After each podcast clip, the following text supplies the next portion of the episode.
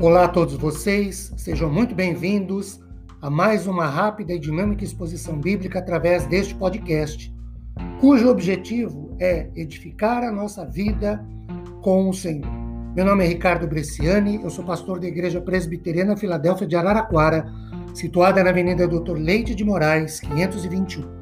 É uma grata realização compartilhar com vocês Colossenses 2, 18 e 19 o texto do verso 18 diz assim: Não deixem que ninguém se faça de árbitro para desqualificar vocês, com pretexto de humildade e culto de anjos, baseando-se em visões, estando cheio de orgulho, sendo sem motivo algum, na sua mente carnal. E 19, e não retendo a cabeça, a partir da qual todo o corpo, suprido e bem vinculado por suas juntas e ligamentos, cresce o crescimento que vem de Deus.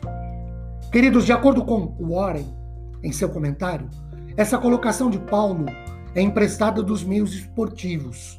O árbitro desqualifica o competidor porque este não obedeceu às regras. O competidor não deixa de ser um cidadão de sua terra, mas perde a honra de ganhar o prêmio. Um cristão que não obedece às orientações de Deus não perde a salvação, mas perde a aprovação do Senhor e as recompensas que ele prometeu aos que lhe forem fiéis. 1 Coríntios 3,8. Ora, o que planta e o que rega são um, e cada um receberá a sua recompensa de acordo com o seu próprio trabalho. Por um ato de sua graça, Deus prometeu recompensas aos que o servirem, sem, contudo, dever coisa alguma a ninguém. Nossa gratidão a Deus por ter nos salvo do julgamento deveria ser tal a ponto de o servirmos como com ou sem qualquer recompensa. É provável que a maioria dos servos de Deus lhe obedeça por amor e devoção, sem jamais pensar em recompensa.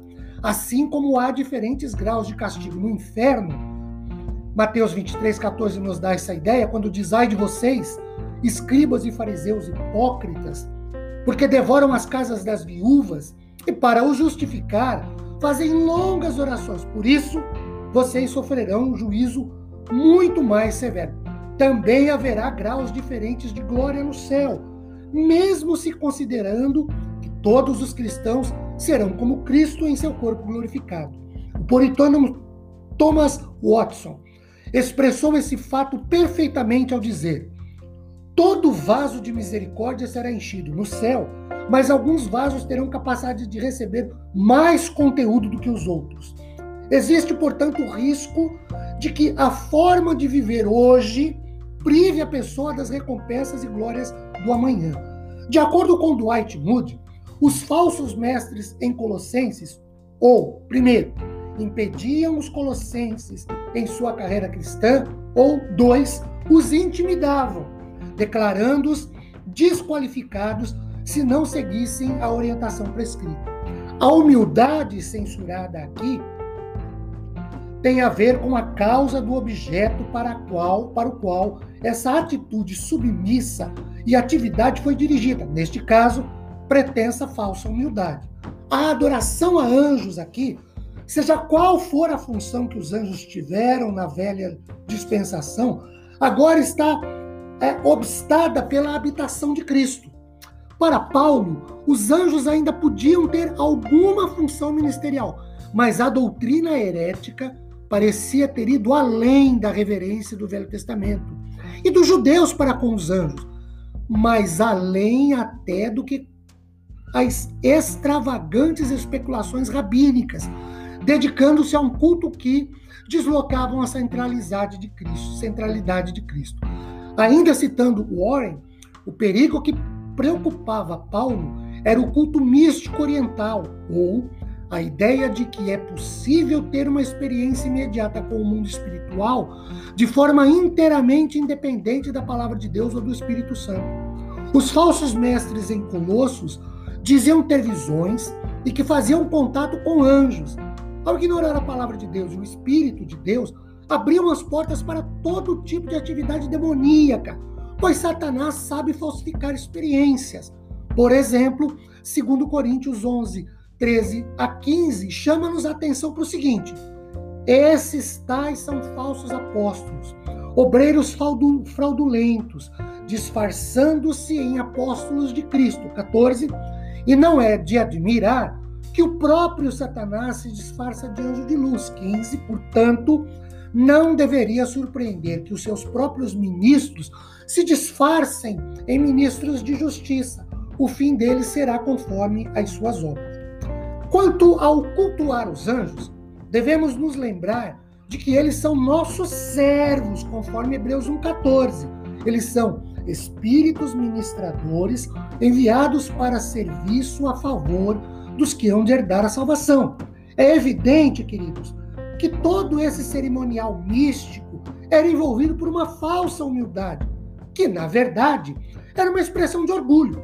Não sou não sou bom o suficiente para me aproximar diretamente de Deus, dizia o gnóstico. Portanto, dirigir-me-ei antes a um dos anjos. Tentar alcançar o Pai por qualquer outro meio além de seu filho é idolatria.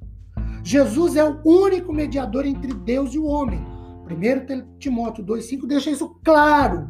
Quem adora Deus por meio de anjos ou de santos que supostamente se encontram no céu não demonstra que é humilde, mas sim que não se sujeita à autoridade da palavra de Deus. A verdadeira adoração coloca a pessoa em uma posição de humildade. A mente se enche de reverência pela grandeza de Deus.